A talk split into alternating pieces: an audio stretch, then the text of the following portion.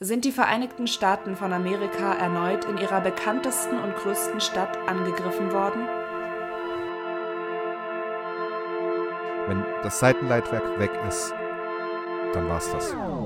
Charlie, taxi loading point, runway 23 left, right, XUS Echo Bravo and Alpha, wind 0908 knots, QH 1008, will hold short, runway 23 left.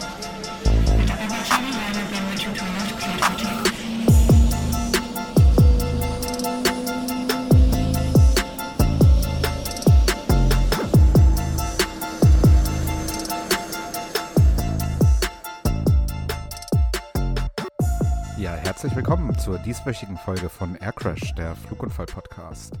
Ich bin der Sebastian, euer Host. Wir sind ein Podcast rund um Flugunfälle, aktuelle, vergangene, deren Geschichten und Hintergründe. Und ja, wir wollen im Prinzip äh, bekannte Unfälle euch so nahe bringen, dass man sie versteht, dass man versteht, was zu dem Unfall letzten Endes geführt hat. Und vor allem wollen wir euch zeigen, wie sicher Fliegen eigentlich ist und wie extrem unver äh, und wie extrem unwahrscheinlich solche Unfälle sind. Heute geht es bei uns um eine Geschichte aus dem Jahr 2001, die wir euch eigentlich für letzte Woche schon versprochen hatten, aber dann aufgrund der Aktualität der Ereignisse rund um den Absturz der U-52 in der Schweiz auf diese Woche verschoben haben. Ähm, Aircrash Podcast mache ich nicht alleine. Ich mache das zusammen mit meiner Co-Moderatorin, die ich euch an dieser Stelle einmal vorstellen möchte. Sie ist eine Podcasterin, eine Bloggerin, Menschenkennerin und sie sorgt dafür, dass wir hier einen verständlichen und menschlichen Job machen. Unsere First Officer Sarah. Hallo Sarah. Hello! Na, wie geht's dir heute? Mir geht's sehr gut. Weißt du warum? Ja, ich bin ganz gespannt. Die Ausgangssperre in Baden-Württemberg wurde aufgehoben. Wuhu! Wir dürfen Ja, das habe ich tatsächlich mitgekriegt. Wir dürfen wieder raus nach natürlich 20 Uhr. Wahnsinnig. Wir dürfen wieder raus nach 20 Ja. Uhr. Das ist ähm, toll, weil das jetzt schon acht Wochen, glaube ich, so ging. Und es schon echt nervig war, immer auf die Uhr zu schauen. Das ist mein Highlight of the Week während des Ja, Lockdowns. das du weißt das nicht, kann ich mir sehr gut ist. vorstellen. Du weißt nicht, wie schön es ist, wirklich. Nee, weiß ich wirklich nicht, weil wir hier in Nordrhein-Westfalen, wir hatten ja äh, zu keinem Zeitpunkt eine Ausgangssperre und ich glaube, äh, wenn man das jetzt nicht selbst mitgemacht hat, dann, dann kann man das auch tatsächlich nur erahnen und deshalb, ja, keine Vorstellung. Aber Sarah, äh, ich freue mich wirklich, wirklich, wirklich sehr für dich. Ich freue mich auch.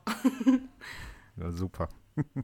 Apropos freuen, worüber wir uns auch immer freuen, ähm, sind unsere Unterstützer und Supporter, die diesen Podcast überhaupt erst möglich machen. Ähm, wir haben zwei Unterstützungsmöglichkeiten für euch, wenn euch das interessiert.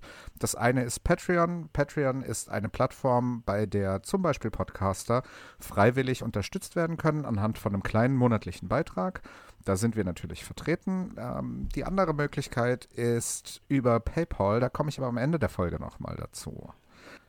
Auch diese Woche dürfen wir wieder einen neuen Patron begrüßen. Und zwar Sebastian hat unser Captain-Paket gebucht. Hallo Captain Sebastian. Hallo Namensvetter. Es freut mich wahnsinnig, dass du da bist und ich wünsche dir ganz, ganz, ganz viel Spaß äh, mit unserem Patreon-Account und herzlich willkommen. Ja, von mir natürlich auch nochmal ein herzlich willkommen und wir freuen uns sehr, dass du dabei bist. Und dann kommen wir jetzt auch zum Thema. Und zwar geht es heute um einen Unfall, der vor allem wegen dem Zeitpunkt und dem Ort, an dem er passierte, in den Fokus gerückt ist. Das kann man so sagen. American 587 vom John F. Kennedy Airport in äh, New York City auf dem Weg in die Dominikanische Republik ist am 12. November 2001 über Queens abgestürzt. Fast auf den Tag genau zwei Monate nach dem 11. September 2001. Schnell wurde ein weiterer Terroranschlag unterstellt, doch es sollte sich eine ganz, ganz andere Ursache auftun. Aber wie in jeder Folge erzählt uns Sarah jetzt erstmal, was passiert ist.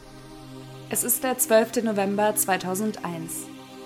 Zwei Monate sind seit den schrecklichen Ereignissen des 11. September vergangen. Die Stadt New York befindet sich nach wie vor im Ausnahmezustand und erholt sich nur langsam von den tiefen Wunden, die der größte Terroranschlag der Geschichte hinterlassen hat. Am John F. Kennedy International Airport herrscht inzwischen wieder Normalbetrieb. Die Sicherheitsvorkehrungen wurden massiv verschärft und es kann sich niemand vorstellen, dass es Terroristen gelingt, nochmal ein Flugzeug in den Vereinigten Staaten zu entführen. Eine Sicherheit, die an diesem Tag für Monate in Frage gestellt werden sollte. American Airlines Flug 587 soll an diesem Morgen vom JFK in die Dominikanische Republik nach Santo Domingo gehen. Der Airbus A300-600 ist eine der ältesten Maschinen in der Flotte von American. Um 9.10 Uhr morgens ist die Maschine auf dem Weg zur Startbahn 31L. Vor ihr ist noch eine Maschine. Japan Airlines Flug 47 nach Tokio mit einer Boeing 747-400. Eine Minute und 40 Sekunden nach dem japanischen Jumbo hebt American 587 ab und nimmt unmittelbar nach dem Start Kurs nach Südosten in Richtung der südlichen Grenzen des New Yorker Stadtteils Queens. Der Flug führt über die Gegend Bell Harbor. In dieser ruhigen Gegend von Queens wohnen viele Polizisten und Feuerwehrleute der Stadt New York. Sie alle sind tief geprägt von den Ereignissen des 11. Septembers. Wenige Minuten später weist ein anderes Flugzeug den Tower am JFK auf einen Absturz südöstlich des Flughafens hin. Über Bell Harbor steigt eine riesige Rauchwolke auf, die auch vom Tower gut zu sehen ist. American Flug 587 ist in das Wohngebiet gestürzt und hat dabei mehrere Wohnhäuser komplett zerstört. 265 Menschen sterben unter ihnen auch fünf Bewohner der getroffenen Häuser. Nur 62 Tage nach dem 11. September befindet sich New York wieder im Ausnahmezustand. Sehenswürdigkeiten werden evakuiert, das Hauptquartier der Vereinigten Nationen wird abgeriegelt. Mehrere hundert Augenzeugen berichten von einer Explosion in der Luft. War es ein Terroranschlag? sind die Vereinigten Staaten von Amerika erneut in ihrer bekanntesten und größten Stadt angegriffen worden? Ja, danke Sarah für die kurze Zusammenfassung. Der Unfall war an sich schon schlimm. 260 Menschen an Bord und fünf Menschen am Boden sterben. Es ist einen Tag nach dem Veterans Day. Besonders viele Menschen sind zu Hause und die Bilder vom 11. September sind überall noch mega präsent. In der Gegend Queens wohnen viele Polizisten und Feuerwehrleute. Ähm, die Wunden von den Ereignissen von vor acht Wochen sind noch tief und offen. Die Untersuchungsbehörde NTSB steht unter riesigem Druck. Am Boden gibt es Augenzeugen und vieles deutet auf eine Explosion hin. Vorschnelle Medienberichte und unzählige Spekulationen machen es nicht wirklich einfacher. Der Absturz wird sowohl von der politischen Spitze von New York als auch in Washington zur Top-Priorität erklärt. Und das alles in einer Zeit, in der die komplette zivile Luftfahrt sowieso schon komplett auf den Kopf gestellt ist. Ja wir sollten mal damit anfangen, uns hier einmal die Ausgangssituation anzugucken. Ähm, der für den Flug verwendete Airbus A300-600 war 13 Jahre alt und eines der ältesten Flugzeuge der American Flotte. Handelt es sich um eine Maschine wie bei American üblich in absolut einwandfreiem Zustand. Die Piloten waren beide schon lange bei der Airline, total unauffällig und mit ja wirklich viel Erfahrung. Der Start am JFK erfolgte von der Bahn 31 links nach ganz normalen Abflugverfahren. Eine Minute und 40 Sekunden vor American 587 startete eine 747 der Japan Airlines oder kurz JAL auf der gleichen Bahn. Der Abflug ging noch auf der Höhe von der Bahn in etwa 150 Metern Höhe nach links in einer etwas über 90 Grad Kurve von Nordosten nach Südosten auf Kurs 220. Etwas weniger als drei Minuten nach dem Start stürzte die Maschine in den Ortsteil Bell Harbor in Queens. Beide Triebwerke lösten sich im Fall ab und schlugen etwas nördlich bzw. das andere östlich vom Hauptwrack ein. Der Aufschlag hat vier Wohnhäuser komplett zerstört einige weitere wurden schwer beschädigt. Und wie die Sarah eben ja auch gesagt hat, wurde der Tower am JFK von einem anderen Flug auf den Unfall aufmerksam gemacht. Die, die Rauchsäule auf der Unfallstelle war dementsprechend natürlich groß. Ich meine, vollgetanktes, also nicht ganz vollgetanktes, aber gut getanktes Flugzeug. Ähm, das kann man sich, glaube ich, ausmalen, wie das ausgesehen hat, was für ein Bild sich da geboten hat. Ja, und den eintreffenden Rettungskräften bot sich wirklich ein apokalyptisches Bild. Es waren meterhohe Flammen, die dort auf der Absturzstelle schlugen und vieles erinnerte wirklich an den 11. September und mehrere Augenzeugen berichteten von einer Explosion in der Luft. Ja, schnell war dann natürlich ein akuter Terrorverdacht gegeben, der direkten Einfluss auf die Stadt New York hatte. So wurde zum Beispiel das Empire State Building sofort evakuiert, das UN-Hauptquartier wurde abgeriegelt. F-15 Kampfflugzeuge wurden umgehend über die Stadt geschickt. Der bedeutsame Feiertag einen Tag vorher, der Veterans Day, heizte die Spekulationen zusätzlich an, da der Zeitpunkt makaber gut für einen solchen Anschlag wäre. Ja, dazu kam halt auch, dass die Ermittlungen sich von Anfang an enorm schwierig gestaltet haben, da sie nicht nur von Anfang an unter enormem öffentlichen Interesse standen, sondern auch das Geschehene an sich äh, wirklich viele Rätsel aufgab. Ein erstes Erfolgserlebnis in den Ermittlungen gab es dann schon Stunden nach dem Absturz, als man den Cockpit Voice Recorder gefunden hatte. Das ist also diesmal wirklich verhältnismäßig kurz nach äh, dem Unfall passiert. Parallel dazu wurde auch das Seitenleitwerk der Maschine in der Bucht äh, in der sogenannten Jamaica Bay etwa 1,5 Kilometer vor der Absturzstelle gefunden. Ja, so sprach halt vieles von Anfang an für eine Bombe, äh, ein bisschen was auch dagegen. Für die Ermittler muss es wirklich extrem schwer gewesen sein, hier nicht zu spekulieren. Also klar, als Flugunfallermittler spekulierst du nicht und sollst du nicht spekulieren. Aber hier gab es halt starke Indizien, ein großes Interesse und wenn wir ehrlich sind, wahrscheinlich auch verdammt viele Leute, die einfach die Bestätigung hören wollten, ja, das war ein weiterer ein Anschlag, ja. Große Teile von der Maschine hatten sich offensichtlich vor dem Einschlag gelöst und, und Genauso gab es Indizien wie Zeugenaussagen, die von einer Explosion in der Luft gesprochen hatten. Gegen die Explosion sprach, dass die eben erwähnten abgelösten Teile am Flieger selbst extrem weit voneinander entfernt waren. Die Triebwerke unter den Tragflächen, Seitenleitwerk ganz hinten. Auch Rückstände von der Bombe konnte man nicht wirklich finden. Und die Auswertung des Voice Recorders brachte auch nicht gerade viel Klarheit. Zwar wurde es schnell offensichtlich, dass die Piloten mit der Steuerung der Maschine kämpften, aber es wurde auch ein Knall aufgenommen, der den Fokus weiter auf einen Anschlag richtete. Die NTSB hatte im Laufe der Ermittlungen 349 Augenzeugen vernommen und etwa die Hälfte hat von einer Explosion oder einem Feuer vor dem Aufschlag gesprochen. Und viele weitere haben angegeben, dass die Maschine in der Luft einen Flügel verloren hatte. Und zu allem Übel wurde dann auch noch der Flugschreiber gefunden. Allerdings war dieser schwer beschädigt und konnte nicht ohne weiteres einfach ausgelesen werden. Ja, dazu muss man vielleicht an der Stelle einmal ganz kurz sagen, dieses ganze Thema, ähm, man hört es immer wieder, Zeugen sprechen von einer Explosion, Zeugen sprechen von Feuer in der Luft und so weiter und so weiter.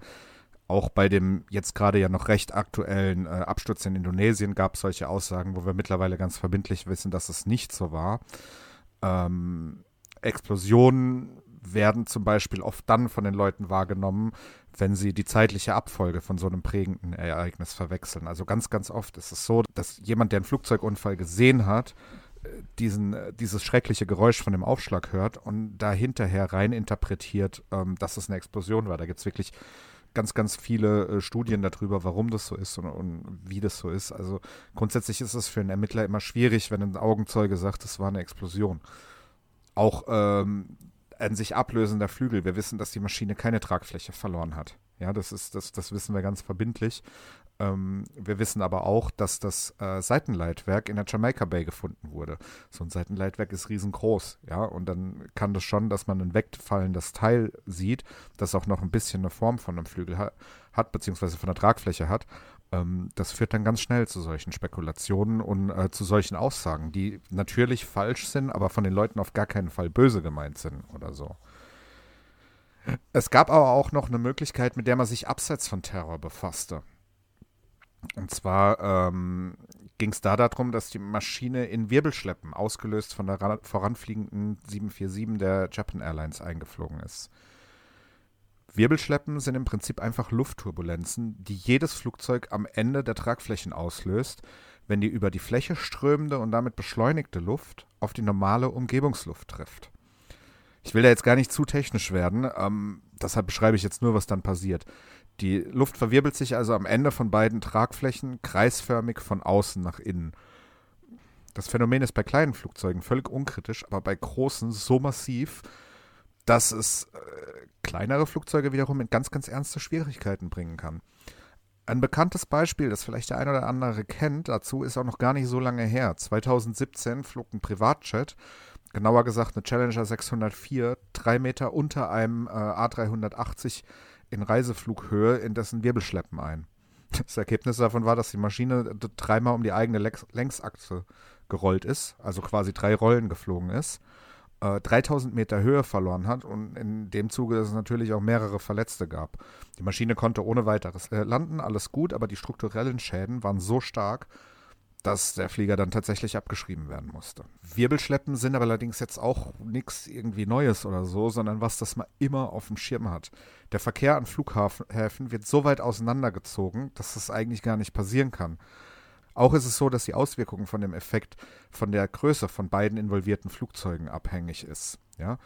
Während es für ein kleines Propellerflugzeug praktisch unmöglich ist, hinter einem großen Jet zu starten aufgrund von dem Phänomen, ist es für einen Großraumjet für den A300 auch kein Problem, wenn vorne dran eine 747 startet. Die Auswirkungen von Wirbelstilpen, die, die können dann spürbar sein, aber man separiert die Flugzeuge schon so weit, dass sie da ja nicht mehr direkt ähm, beeinflusst werden. Ja, und der Co-Pilot hat ja den Piloten kurz vor dem Takeoff auch nochmal gefragt, ob, ob sie denn schon los können, also ob die Distanz weit genug ist. Wie, was ist denn üblich für so eine Distanz? Also was für eine Distanz muss mindestens dazwischen liegen, zwischen einem, ähm, zwischen zwei Flugzeugen, die starten? Das kann ich dir nicht be genau beantworten, weil das schon auch auf die Typen ankommt. Ja, und es kommt auf die äh, generellen Separationsregeln, die an dem Flughafen herrschen, an. Jetzt ist natürlich, muss man sagen, der JFK ein Flughafen mit einem sehr, sehr, sehr hohen Verkehrsaufkommen und mit einer sehr, sehr kleinen Staffelung zwischen den Maschinen. Ja, also da kann es schon in Anführungsstrichen knapp werden. Trotzdem wird das berücksichtigt und das ist ähm, letzten Endes auch Aufgabe der äh, Fluglotsen Mhm. Es gibt sogar äh, tatsächlich die Anweisung, dann nochmal, also wenn ein Fluglotse in so einem Fall, das ist hier auch passiert, eine Startfreigabe gibt, dann teilt er dem Piloten zusätzlich mit, Achtung, es könnte sein, dass es Wirbelschleppen gibt. Das aber heißt, das, die Piloten, das ist halt genau das. Aber das ja. hat, er, hat, er, nicht gemacht, ne? Doch, doch. Äh, Achso, der hat doch. das mit den Wirbelschleppen hat er auch mitgeteilt, genau so. Ja, okay. genau. Also, dass er das mitgeteilt hat. Be aware okay. of. Um, okay. Be aware of wake turbulence, wurde da schon ganz klar gesagt. Ähm, das ist auch Standard, ja. Also das ist ein ganz normales Vorgehen, dass wenn, äh, wenn eine Heavy, was die 747 ist, von daran startet, dass man da dann schon war, äh, dass man da schon davor warnt. Deshalb wurde die äh, Theorie mit den Wirbelschleppen ja von der NTSB im, im, ersten Step auch tatsächlich so als, als Nebenkriegsschauplatz, möchte ich es jetzt mal nennen, gesehen, ja, weil, weil man es einfach für unwahrscheinlich gehalten hat. Ja, und trotzdem verfolgte man die Theorie weiter. Die Unglücksmaschine war 1994 einmal in schwere Turbulenzen geraten und bereits vor der Auslieferung gab es einen Vorfall im Airbus-Werk in Toulouse, bei dem Delaminationen von Verbundwerkstoffen am Seitenleitwerk eine Rolle gespielt haben. Da liegt es ja auch nahe, dass, hier, dass es hier einen technischen Defekt gab, oder? Ähm, genau, das war halt die äh, dritte Theorie sozusagen, die man sich angeschaut hat, nämlich technisches Problem es war halt sehr auffällig. Das Seitenleitwerk ist verhältnismäßig weit weg vom Hauptwrack gefunden worden. Ja, 1,5 Kilometer im Wasser. Ähm, das ist äh, ungewöhnlich, um es am einfachsten zu sagen. Mhm. Ja. Man wusste aufgrund von diesem Fundort in Verbindung mit dem Hauptwrack auch, dass das Seitenleitwerk sich definitiv im Flug getrennt hat. Also das ist völlig unstrittig letzten Endes. Ja. Das Seitenleitwerk von einem Airbus A300 ist mit dem Rumpf von dem Flugzeug mit sechs Bolzen verbunden. Ja. Jeder von diesen sechs Bolzen wird von einer Aluminiummutter gehalten und von einer, die aus Verbundmaterialien hergestellt ist. Jetzt hat man anhand von den Wrackteilen festgestellt, dass bei allen sechs Verbindungen jeweils die Verbundmuttern nachgegeben hatten. Das hat natürlich für Sorge gesorgt, dass Delamination hier eine Rolle gespielt hatte, zumal das äh, Flugzeug ja ja, in der Vergangenheit letzten Endes mit Delamination hatte. Ja, also es musste im Werk nachgebessert werden, weil es ein Problem genau schon mit dem Thema gab. Und dann hat man sich das natürlich genau angeguckt. Das wäre eine ganz, ganz große Sache. Ja, also wenn ähm, ein Flugzeug äh, konstruktionsbedingt ein Seitenleitwerk verliert, das ist kein Spaß. Das ist äh, nicht, nicht lustig. Allerdings hat man in der Zwischenzeit den Flugschreiber teilweise auswerten können und der hat ja wirklich ein unerwartetes Bild abgezeichnet, welche dann auch die, Terror, die Terrortheorie endgültig begraben hat und ja, wahrscheinlich die Wirbelschleppen als Ursache enthüllt hat. Aber wenn das mit den Wirbelschleppen was Normales ist, wie du vorhin schon erwähnt hast, also was, worauf die Piloten auch ausgebildet werden, wo, was genau haben die hier falsch gemacht? Also die, also jetzt zunächst nochmal die eine Wirbel, ein Einflug in Wirbelschleppen als normal zu bezeichnen, ist ein bisschen mutig bis sportlich. ähm, das versucht man schon zu vermeiden. Okay. Ein Flugzeug verkraftet sowas, gerade wenn jetzt das eben beschriebene Größenverhältnis zueinander und so weiter stimmt, dann, dann ist das alles cool und es ist alles in Ordnung, ja. Aber für die Passagiere ist es extrem unangenehm. Das muss man vielleicht da auch nochmal betonen. Also das rumpelt schon. Ja? Wenn du, wenn du in so eine Wirbelschleppe einfliegst. Oder in Wirbelschleppen ist es zwangsweise immer zwei, weil ein Flugzeug im Idealfall auch zwei Tragflächen hat. Ja, was haben die jetzt falsch gemacht? Also am Anfang konnte man jetzt erstmal nur sagen, dass der Co-Pilot den Start geflogen hat und dass American 587 tatsächlich von den Wirbelschleppen beeinträchtigt wurde. Ähm, wir wissen das, weil es auf dem Flugdatenschreiber werden ja unter anderem auch die G-Kräfte, die auf das Flugzeug wirken, äh, ja, aufgezeichnet. Und da gab es eben Werte, die Werten entsprochen haben, die man mit früheren Einflügen in Wirbelschleppen verglichen hat. Also so konnte man schon ganz klar sagen, dass es auf jeden Fall Wirbelschleppen gab.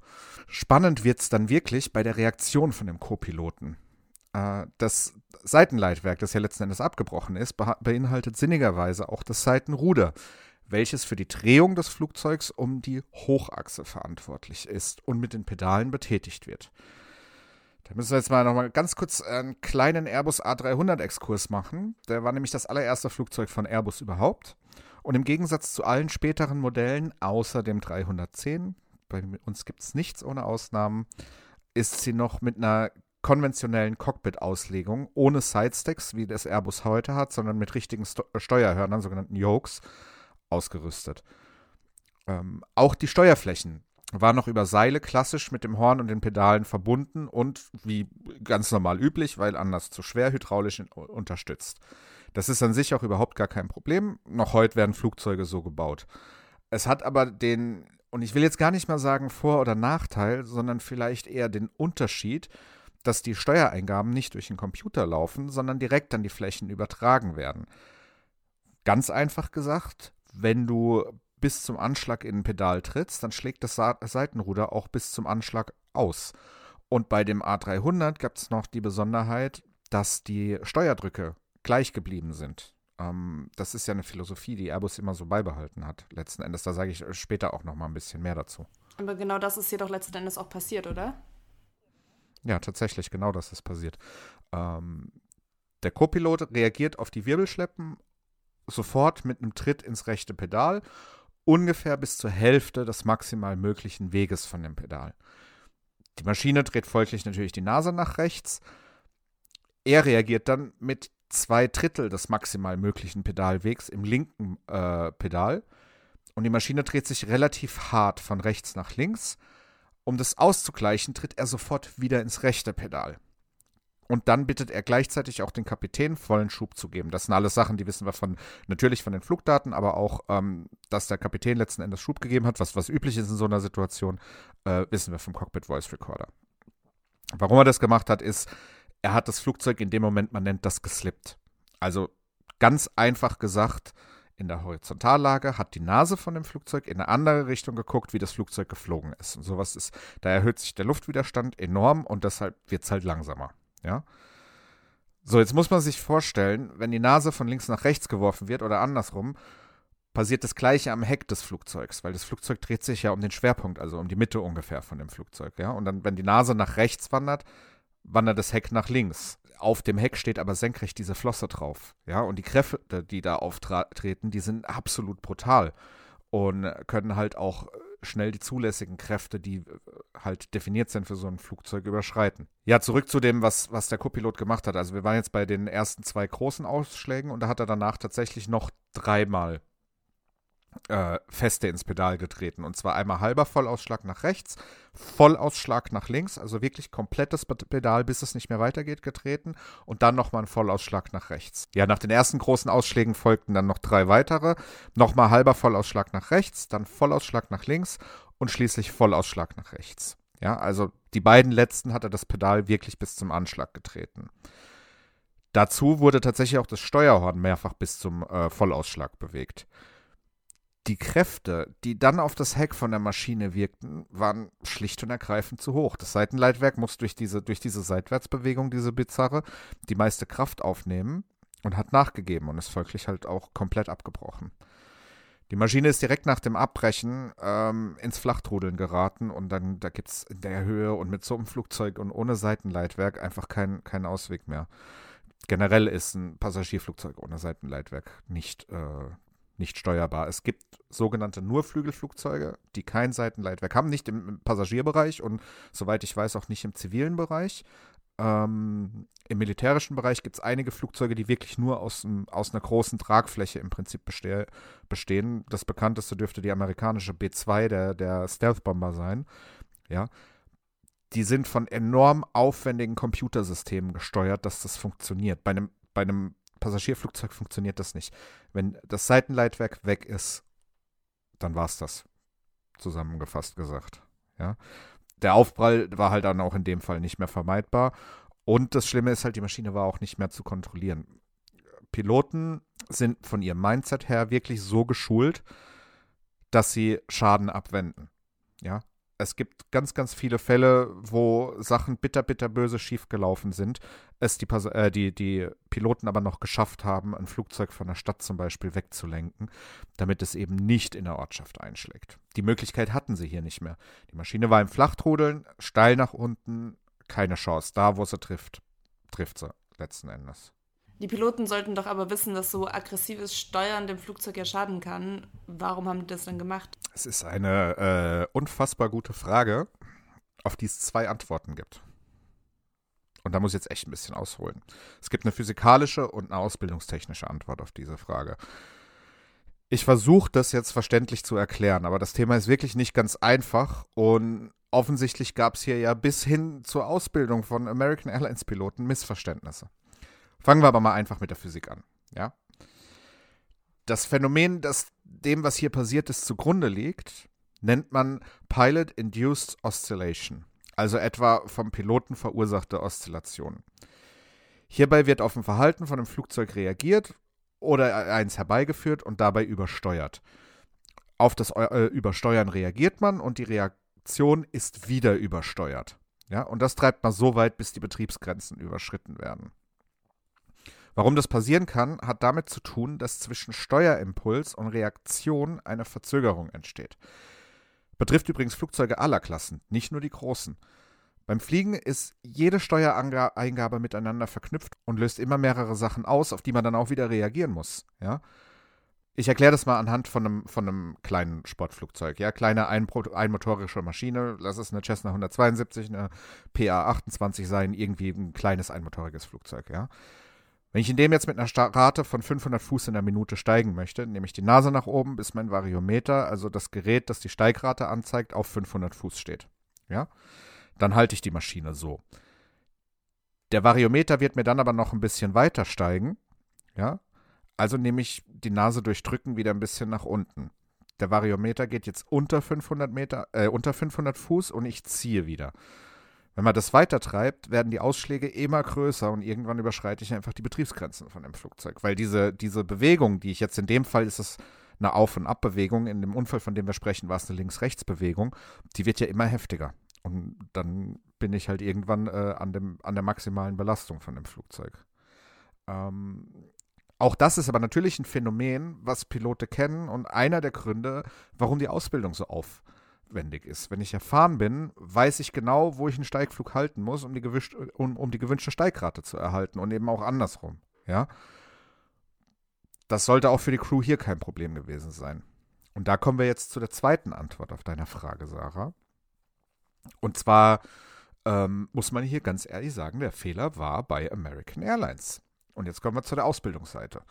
Da muss ich jetzt auch noch mal ein bisschen ausholen, das tut mir leid. Bei Flugzeugen gibt es verschiedene äh, relevante Geschwindigkeiten. Gerade bei Airlinern gibt es da eine ganze, ganze Menge mehr noch als die Basis, aber fürs Verständnis sind die, also fürs Verständnis von dem, was hier jetzt passiert ist, sind die überhaupt gar nicht maßgeblich. Deshalb erkläre ich jetzt einfach die vier Geschwindigkeiten bzw. Geschwindigkeitsbereiche, die es in jedem Motorflugzeug gibt. Auf einem klassischen Fahrtmesser werden diese mit einem weißen Balken, einem grünen und einem gelben Bereich sowie mit einem roten Strich markiert. Ja?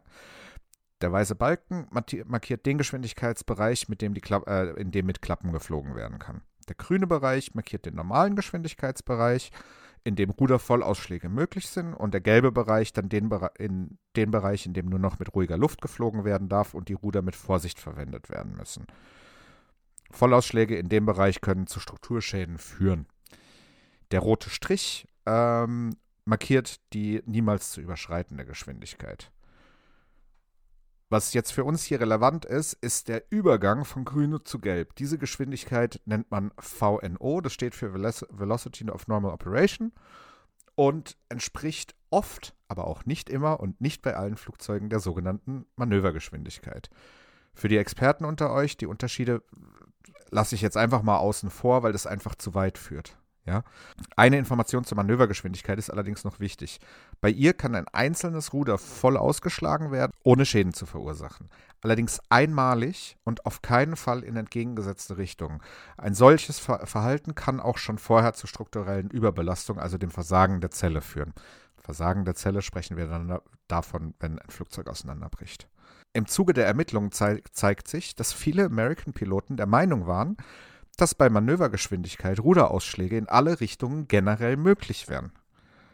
Dazu kam, dass American sogar schulte, zum Beispiel auf Wirbelschleppen mit einem großen, vollen Ruderausschlag reagiert, re zu reagieren.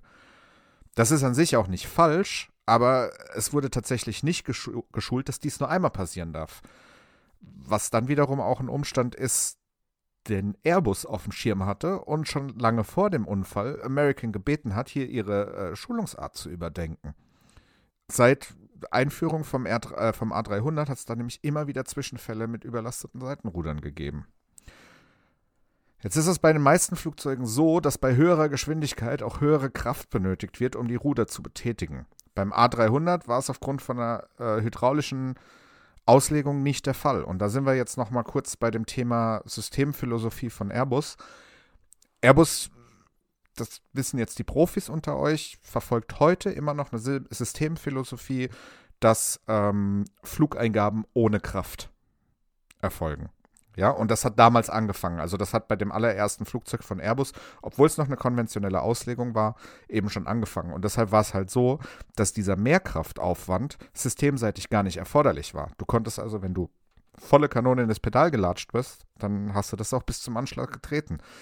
Bei anderen Flugzeugen musste da schon extrem viel Kraft aufwenden, um das Ergebnis zu erreichen. Dann lag doch der Fehler aber primär bei der Fluggesellschaft und nicht bei den Piloten, oder? Also er, er hat ja nur das gemacht, worauf er geschult war, richtig? Ja, auch nicht ganz wirklich. Die Schulung von American sah vor, dass bei Wirbelschleppen mit einem harten Ruderausschlag reagiert werden sollte. Mit einem. Nicht mit fünf, wie es in dem Fall war. Ja. Was wir jetzt wissen, ist, dass der erste Ausschlag zu einer Überreaktion der Maschine geführt hat die dann wiederum zu stark korrigiert wurde und zwar so weit, bis das Ruder schließlich abgerissen ist. Also ist die Unfallursache menschliches Versagen, kann man sagen? Irgendwie schon, ja. Aber nach meiner Meinung hier im Cockpit und auch außerhalb. Hier ist es halt auch wieder eine ganze Kette von Ereignissen, die für den Unfall äh, verantwortlich ist. Die NTSB nennt als Unfallursache die Separation des Seitenleitwerks welche direkt auf die unnötige und exzessive Betätigung des Seitenruders zurückzuführen ist. Beeinflussende Faktoren waren die Charakteristik des Airbus A300 Rudersystems und die Pilotenschulung bei American Airlines. Das ist die Ursachenzusammenfassung, wie sie die NTSB veröffentlicht hat, auf Deutsch übersetzt. Ja? Was man damit sagt, ist, dass der Co-Pilot den Unfall schon verursacht hat, kreidet aber American ausgesprochen deutlich an, dass hier eine mangelhafte Schulung stattgefunden hat. Auch wenn das Steuerungsdesign des A300 erwähnt wird, finde ich es jetzt persönlich ganz schwierig, das als zusätzliche Ursache anzuführen. Airbus verfolgt die Philosophie der gleichbleibenden, beziehungsweise heute ja effektiv nicht mehr vorhandenen, vorhandenen Steuerdrücke nach wie vor. Das Airbus Steuersystem steht da immer mal wieder in der Kritik. Siehe zum Beispiel Air France Flug 447 oder auch anders gesagt die allererste Aircrash Podcast Folge überhaupt. Aber unterm Strich äh, funktioniert das einfach super und äh, die Airbus-Flugzeuge sind heute wohl das fortschrittlichste, was es in der zivilen Luftfahrt gibt. Ich weiß, dass es einen riesen Diskussionsbedarf zwischen Airbus und Boeing-Piloten gibt gerade aufgrund der unterschiedlichen Cockpit-Auslegung. und wie damit umzugehen ist und was davon besser und was davon schlechter ist. Ich glaube aber, dass man sachlich und faktisch sagen kann, dass beides richtig ist. Wenn Airbus das Steuerungssystem beibehalten hat, könnte das also theoretisch wieder passieren? Bei einem A300 oder einem A310 ja. Aber erstens sind die im Passagierbetrieb fast ausgestorben und zweitens ist es wichtig, hier zu verstehen, dass das System an sich gar nicht fehlerhaft oder fehleranfälliger ist als andere Steuersysteme, die eben einen steigenden Steuerdruck haben. Es ist eine Schulungsfrage.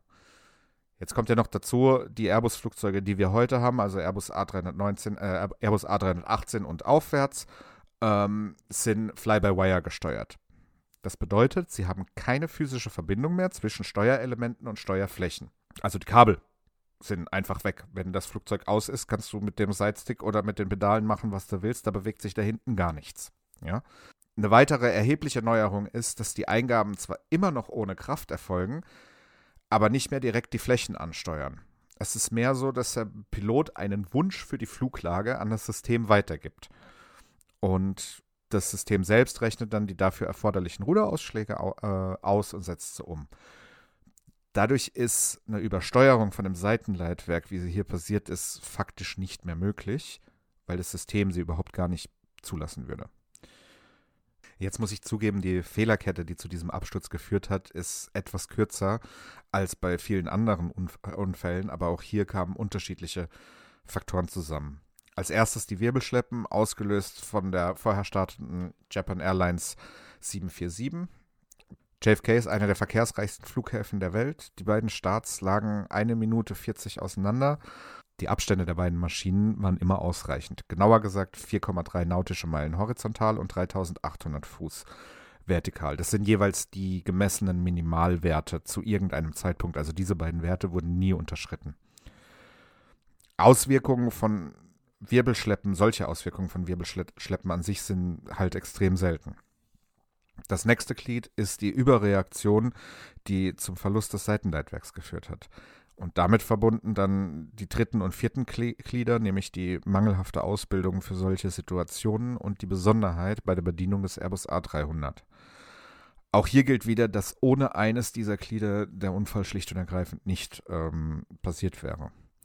Übrigens hat American sein äh, Advanced Aircraft Maneuvering Program, das ist der Schulungsbaustein, von dem wir hier sprechen und bei dem das ähm, alles äh, passiert ist, nach dem Unfall geändert und schult seitdem eine weniger aggressive Reaktion auf Wir Wirbelschleppen. Aus dem Unfall wurde also auch wieder, wie aus so vielen anderen Lehren gezogen, die ähm, ja, das Fliegen heute einfach ein Stück sicherer machen. Ja, dann kommen wir zum Ende unseres heutigen Themas und zum besten Teil unseres Podcasts, nämlich eurem Feedback. Und zwar beginnen, Absolut. und zwar beginnen wir mit Oliver. Er hat uns eine etwas längere E-Mail geschrieben, die ich euch jetzt mal vorlese. Hallo Aircrash Podcast Team. Zunächst möchte ich euch mal loben und mich bedanken für diesen sehr interessanten Podcast. Ich freue mich nun doppelt so sehr auf den Freitag und jogge viel lieber mit euch im Ohr. Seit ich denken kann, bin ich Flugzeug verrückt und lebe dieses Thema als Spotter, Modellsammler und so weiter aus. Ein großer Teil meines Interesses galt auch immer dem Thema Flugunfallforschung und aus diesem Grunde war ich zunächst skeptisch, ob euer Programm mich überzeugen könnte. Wenn man teilweise Fernsehdokus zu diesen Themen sieht mit Cockpit-Nachbauten, so schlecht wie Godzilla-Kostüme in den 20ern, dann mag ich da nicht zuschauen. Ihr könnt auf jeden Fall mit großem Fachwissen sowie guter Recherche überzeugen und auch Menschen, die nicht so tief in der Materie stecken, vollumfänglich informieren. Ob die ausgewählten Ereignisse immer die richtigen in Anführungsstrichen sind, ist sicherlich von der persönlichen Meinung abhängig. Ihr habt ja auch eine und entscheidet danach, ob ihr ein Thema behandeln wollt oder nicht. Ich fand bisher alle Themen sehr hörenswert, obwohl ich sagen muss, dass ein Thema wie die Landshut für mich nichts mit dem Thema Aircrash zu tun hat nur ein Bruchstück aus einem Kapitel mehrjähriger politischer Ereignisse darstellt und für mich persönlich schon sehr ausgelutscht ist. Genauso wie Themen der Concorde-Absturz, AF447, Birgen R301 und viele andere schon sehr oft behandelte Themen würde ich nicht favorisieren. Die Entscheidungen liegen aber natürlich immer bei euch und ich höre dennoch gerne alle an. Ich persönlich würde gerne mal etwas zum Itavia 870 hören. Ich weiß, dass ihr keine Spekulationen und oder Verschwörungstheorien wollt. Deshalb würde es mir auch mehr um die Zusammentragung der Fakten in diesem Fall gehen. Zum Beispiel Wrack der libyschen MiG, Rammstein etc. Ich beschäftige mich schon länger mit den Ereignissen rund um Ustika und wäre da sehr interessiert an Informationen, die aus eurer professionellen Ecke kämen. Last but not least noch eine Frage. Ich habe mir das Patreon-Thema angeschaut. Gerne würde ich euch unterstützen. Da ich aber noch etwas oldschool bin, möchte ich kein monatliches Abo, sondern würde euch gerne mit einer einmaligen Überweisung unterstützen. Geht da etwas? Ansonsten danke, weiter so und herzliche Grüße aus Lüdenscheid. Ja, Oliver, vielen, vielen Dank für dein mega ausführliches Feedback, über das wir uns äh, wirklich sehr gefreut haben. Ich betone es immer wieder, wir können nicht jedes Feedback hier behandeln. Und jeder, der uns ein Feedback schreibt, der kriegt eine E-Mail von mir, wenn da Fragen drin sind und so weiter, die ich dann auch beantworte. Und gerne gehe ich auf so viel wie möglich hier im Podcast auch nochmal drauf ein. Dein Feedback, ich habe dir eine äh, E-Mail geschrieben, die hast du mit Sicherheit zu dem Zeitpunkt schon gelesen. Trotzdem finde ich deine, deine Anregungen mega interessant, deine Fragen mega interessant und möchte da auch jetzt hier im Podcast eben definitiv noch ein bisschen was dazu sagen. Ich persönlich würde dir nicht empfehlen, mit mir im Ort zu joggen. Ich wie knapp 100 Kilo. Ich weiß nicht, ob das nicht auf Dauer ein bisschen schwer wird. Spotting habe ich selbst lang gemacht, finde ich cool. Modellsammler, gut zuhören. Ähm, wir haben bald ein Gewinnspiel, da wird es in diese Richtung was zu gewinnen geben. Aber das nur mal so als kleiner Spoiler vorab. Deine Ausführungen zu Dokumentationen sind mit einer der Gründe, warum wir das Ganze hier machen. Ja. Uns liegt halt wirklich viel am Herzen, das Thema Flugsicherheit und so weiter. Einfach mal in eine Perspektive zu stellen, diesen, diesen Mythos von vom Himmel fallenden Flugzeugen ein bisschen zu entkräften. Und ich persönlich finde immer, dass viele, viele dieser Dokumentationen, es gibt sehr gute, das muss man ganz klar sagen, aber viele von diesen Dokumentationen sind extrem reißerisch und, und, und hetzend und so weiter gemacht. Und das ist ja mit einem Grund, warum wir das machen. Jetzt bin ich leider kein Regisseur und äh, die Sarah kann auch nicht 27 Rollen gleichzeitig spielen, deshalb machen wir es als Podcast. Ist halt einfach ein bisschen einfacher. Was unsere Themen angeht, natürlich machen wir überwiegend Themen zu bekannten Unfällen. Wir werden auch jetzt vermehrt eher unbekanntere Sachen einstreuen. Und da freue ich mich auch persönlich schon wahnsinnig drauf. Die, das Thema Landshut, das ist ein absoluter Sonderfall. Es ist mir persönlich, das habe ich immer wieder betont und werde es auch weiter sagen, ein Anliegen. Das ganze Thema deutscher Herbst ist meiner Meinung nach zu wenig in den Köpfen der Menschen und, und muss da wieder ein bisschen, bisschen aktiver reingerückt werden. Und deshalb ähm, war, war mir das letzten Endes einfach wichtig. Du erwähnst außerdem den Concorde-Absturz und BNR 301. Ich kann dir sagen, beide stehen auf unserer Liste, beide werden irgendwann kommen. Ähm, das tut mir an der Stelle leid, aber wir ja, müssen sie halt eben unbedingt behandeln, zumal es da auch wirklich bei beiden sehr interessante Aspekte gibt. Was mich freut, ist, dass du als spannendes Thema Itavia 870 erwähnst. Für die Leute, die den Unfall nicht kennen, das ist ein Passagierflugzeug, das mehr oder weniger vermutlich von einer Luft-Luft-Rakete abgeschossen wurde. Und im Anschluss an diesen Unfall sind ganz, ganz, ganz viele Sachen passiert. Ich habe mir zu diesem Unfall schon ganz viele Notizen gemacht. Ich recherchiere immer so, weil ich da wirklich selbst auch Interesse dran habe, da ein bisschen weiter. Dieses Thema, der Unfall ist nicht vollständig aufgeklärt, bis heute nicht, obwohl er schon eine ganze Zeit lang her ist. Dieses Thema ist hochspekulativ da sind im Anschluss Sachen passiert, die äh, wirklich gar nicht in das passen, was wir eigentlich machen. Und wir werden, wenn wir darüber eine Folge machen, da auch ganz klar darauf hinweisen, dass das ein bisschen was Spezielles und ein bisschen was anderes ist. Aber ich verspreche dir, wir werden über diesen Unfall sprechen. Das habe ich dir auch in der E-Mail schon geschrieben. Für mich wirklich mega spannendes Thema, über das man unbedingt reden muss. Deine Frage zur Unterstützung von uns. Vielen, vielen, vielen Dank erstmal für die Frage. Und es ist eine Frage, die uns in letzter Zeit auch öfters erreicht. Wir haben es äh, das ein oder andere Mal auch schon angesprochen, auf der Homepage veröffentlicht und so weiter. Wir haben eine zweite Unterstützungsmöglichkeit eingeführt und zwar über PayPal. Da könnt ihr uns ein, ganz normal über PayPal einen beliebigen Betrag als Unterstützung äh, schicken. Da bitte auch, wenn ihr nicht möchtet, dass das erwähnt wird, das kurz dazu sagen. Dann machen wir das auch nicht. Ähm, an der Stelle auch mal Danke an die bisher erfolgten Zahlungen über PayPal, die alle nicht erwähnt werden wollten, aber definitiv da sind. Vielen, vielen Dank dafür. Ähm, die Adresse, unter der ihr das machen könnt, ist www.paypal.me slash aircrashpodcast. Da findet ihr unseren PayPal-Account, da könnt ihr uns gerne unterstützen, freuen wir uns natürlich äh, riesig drauf. Ansonsten ja nochmal danke für dein mega ausführliches Feedback. Ich habe mir jetzt die Zeit genommen, habe auch ein bisschen ausführlicher darauf geantwortet ich glaube, dass du viele, viele äh, Sachen da ansprichst, die anderen Leuten auch im Kopf umgehen, die aber auch irgendwie eine andere Sichtweise wiederum sind. Finde ich super. Vielen, vielen Dank dafür, lieber Oliver. Ja, und dann hat uns Sebastian auch über die Messaging-Plattform auf Patreon geschrieben, also derselbe Sebastian, den wir schon zu Beginn auch äh, erwähnt haben. Moin, ihr beiden. Ich bin selber begeisterter Privatpilot und finde euren Podcast super. Gerade in der heutigen Folge habt ihr genau das angesprochen, dass die meisten Unfälle den erfahrenen Piloten passieren. Genau das ist in unserem Verein immer Thema in der Ausbildung und auch später beim Fliegen. Liebe Grüße und viel Erfolg euch. Ja, ähm, Sebastian, auch vielen, vielen Dank dafür. Vielen Dank für das Kompliment. Ist mir persönlich ähm, immer wieder, es freut mich immer wieder, wenn Piloten halt sagen, dass, dass wir die richtigen Themen ansprechen. Deine Nachricht hat mich erreicht am Tag der Veröffentlichung von dem U-52-Unfall in der Schweiz. Und da ging es ja darum, dass erfahrene Piloten einen, einen Fehler gemacht haben. Ähm, es ist was, was man, ja, einfach auch mal drüber sprechen muss, dass es da eine gewisse äh, psychologische Hürden und so weiter gibt, die Risikobereitschaft zunimmt und wenn ich damit so ein bisschen das äh, wieder in, in die Aufmerksamkeit drücken kann, dann, dann haben wir, glaube ich, alles richtig gemacht. Und äh, ja, das freut mich dann halt auch wirklich. Vielen, vielen Dank dafür.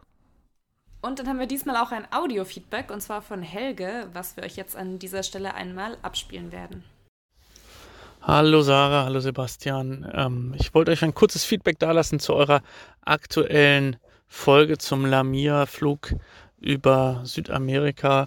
Ähm, vielen Dank für die Aufarbeitung dieses echt ziemlich krassen Falls und äh, ich bin da völlig mit euch einer Meinung, dass das äh, alles tatsächlich so hätte im Leben nicht passieren dürfen. Ähm, ein Punkt allerdings, der hat mich in dieser Folge echt so ein bisschen gestört und das ist der Punkt, dass ähm, ihr so ein bisschen sehr arg die Moralkeule geschwungen habt. Also so nach dem Motto, das darf alles nicht sein, das macht man so nicht und das kann doch gar nicht sein und das gehört verboten und keine Ahnung was. Ihr habt ja mit allem recht, aber diese, dieser moralisch überlegene Duktus, der, ähm, der ist mir echt so ein bisschen sauer aufgestoßen. Ähm, warum? Ähm, nehmen wir mal als Beispiel, ähm, ihr seid, habt Kinder und ihr müsst morgens in die Arbeit und vorher noch schnell die Kinder in den Kindergarten bringen, weil ihr danach ein wichtiges Meeting habt und dann äh, ist alles wieder ein bisschen später geworden und ähm, dann setzt ihr euch mit den Kindern ins Auto und Vollgas ab in den Kindergarten und dann ist die Ampel da vorne schon rot, sie wird gleich dunkelrot, ja, und dann denkt ihr euch, ja, Augen zu und durch und heizt über die äh, rote Ampel rüber in einer, an einer vielbefahrenen Kreuzung. Ähm, und das ist genau das Gleiche. Ähm, Sebastian, du hast gesagt, du willst nicht, dass ein jemand äh, wissentlich seine Passagiere, ein Pilot wissentlich seine Passagiere gefährdet, aber äh, in so einer Situation, in der wir mit Sicherheit alle schon mal gewesen sind, machen wir genau das. Wir tun eine Sache, wo jeder von uns sagen würde, ey, das darf man nicht, das ist verboten, das würde ich nie machen, ja. Und wir alle tappen in die Falle und stellen fest, scheiße, jetzt habe ich es doch gemacht. Und auch dieser Hinweis zur Flugschule. Natürlich äh, an meiner Flugschule damals, was habe ich immer genickt und gesagt, nein, sowas würde mir nie passieren. Nein, wie kann man nur? Und sowas macht man doch nicht. Und ich kenne doch die Regeln und die Vorschriften. Und trotzdem ertappe ich mich immer wieder in meiner, in meiner Tätigkeit als Berufspilot dabei, dass ich Dinge tue, die bei weitem nicht so krass sind wie jetzt diese Lamia-Nummer. Ähm, aber wo ich mir immer noch hinterher denke, hey, das wusste ich besser, das war völlig unnötig und man macht es trotzdem. Und warum ist das so? Naja, da sind so Stichpunkte dabei wie Tunnelblick, äh, diese Fokussierung auf ein Ziel, wo man einfach sagt, hey, ich will jetzt einfach nur noch Feierabend haben oder dieses oder jenes, irgendwas, was zutiefst menschlich ist. Ja, ähm, vielleicht im Fall von Lamia auch noch ein bisschen das Thema Hierarchie. Der Kapitän war der Chef der Fluggesellschaft. Wahrscheinlich wusste der Co-Pilot ganz genau, wenn ich jetzt den Mund zu weit aufmache, dann kann ich mir morgen einen neuen Job suchen. Ähm, also diese ganzen ähm, Human Factors tatsächlich, diese, diese psychologischen Argumente, die finde ich, ähm, kann man nicht einfach so mit der Moralkeule äh, nach dem Motto, das macht man nicht, abhandeln.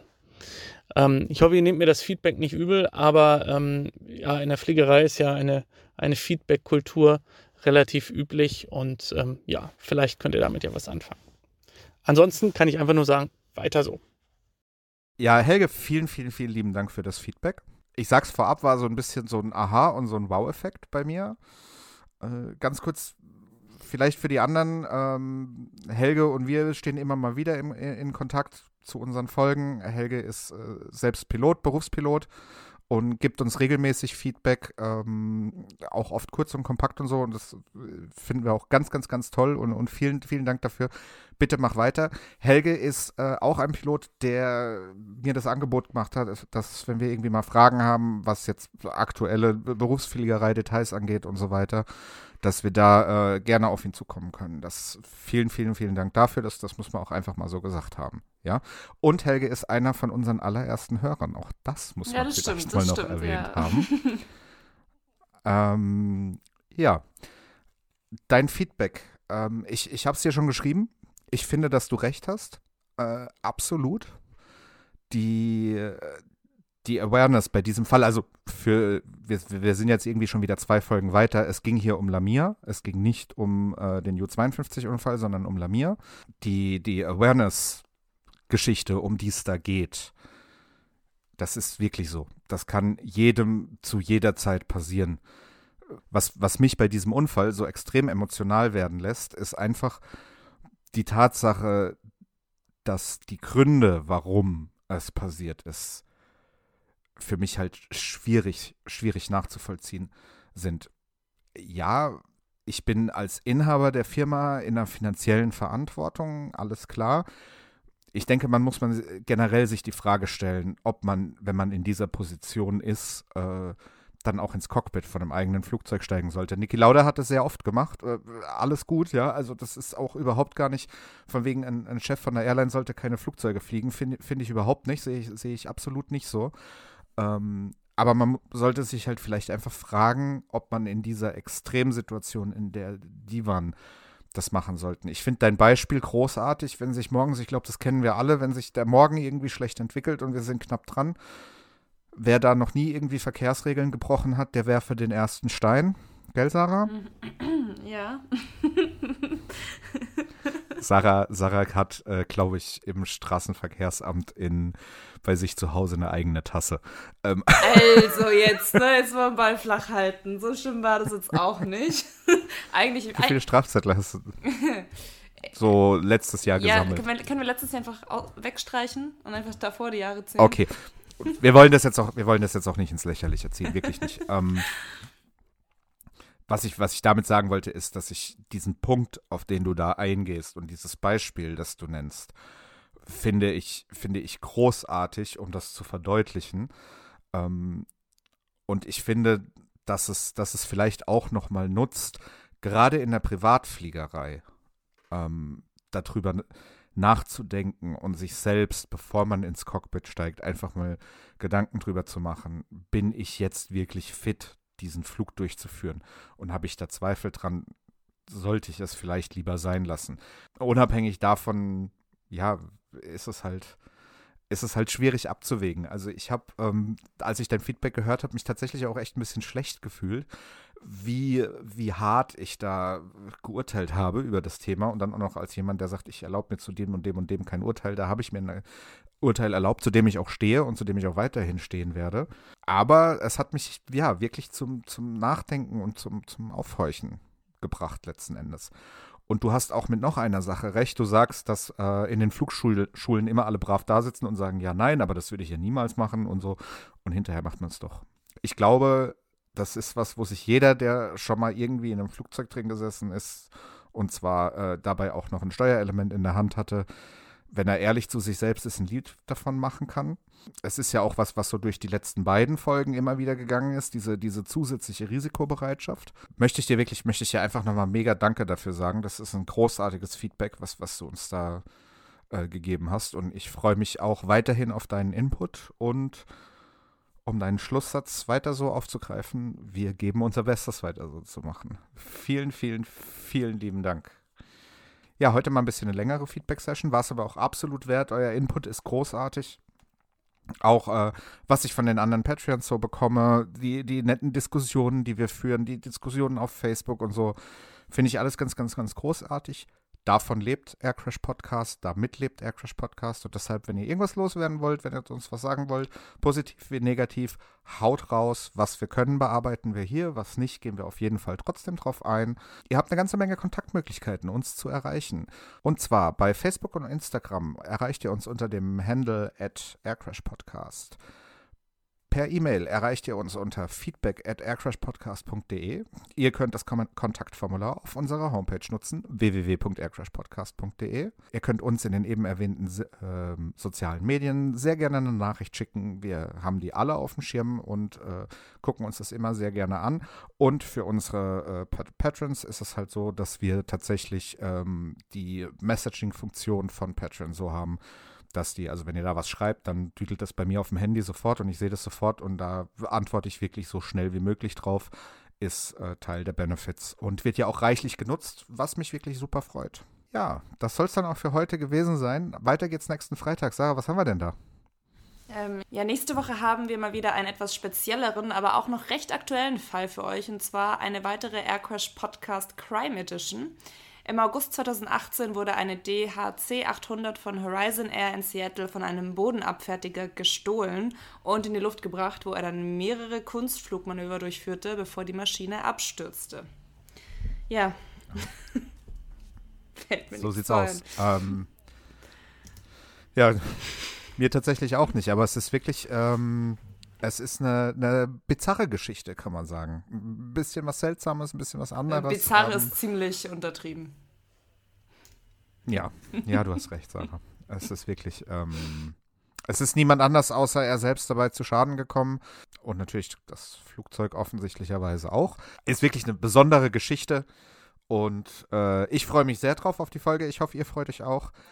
Wir hören uns nächsten Freitag. Bis dahin, ich bin der Sebastian. Mit mir zusammen am Mikrofon die Sarah. Macht's gut. Tschüss. Tschüss.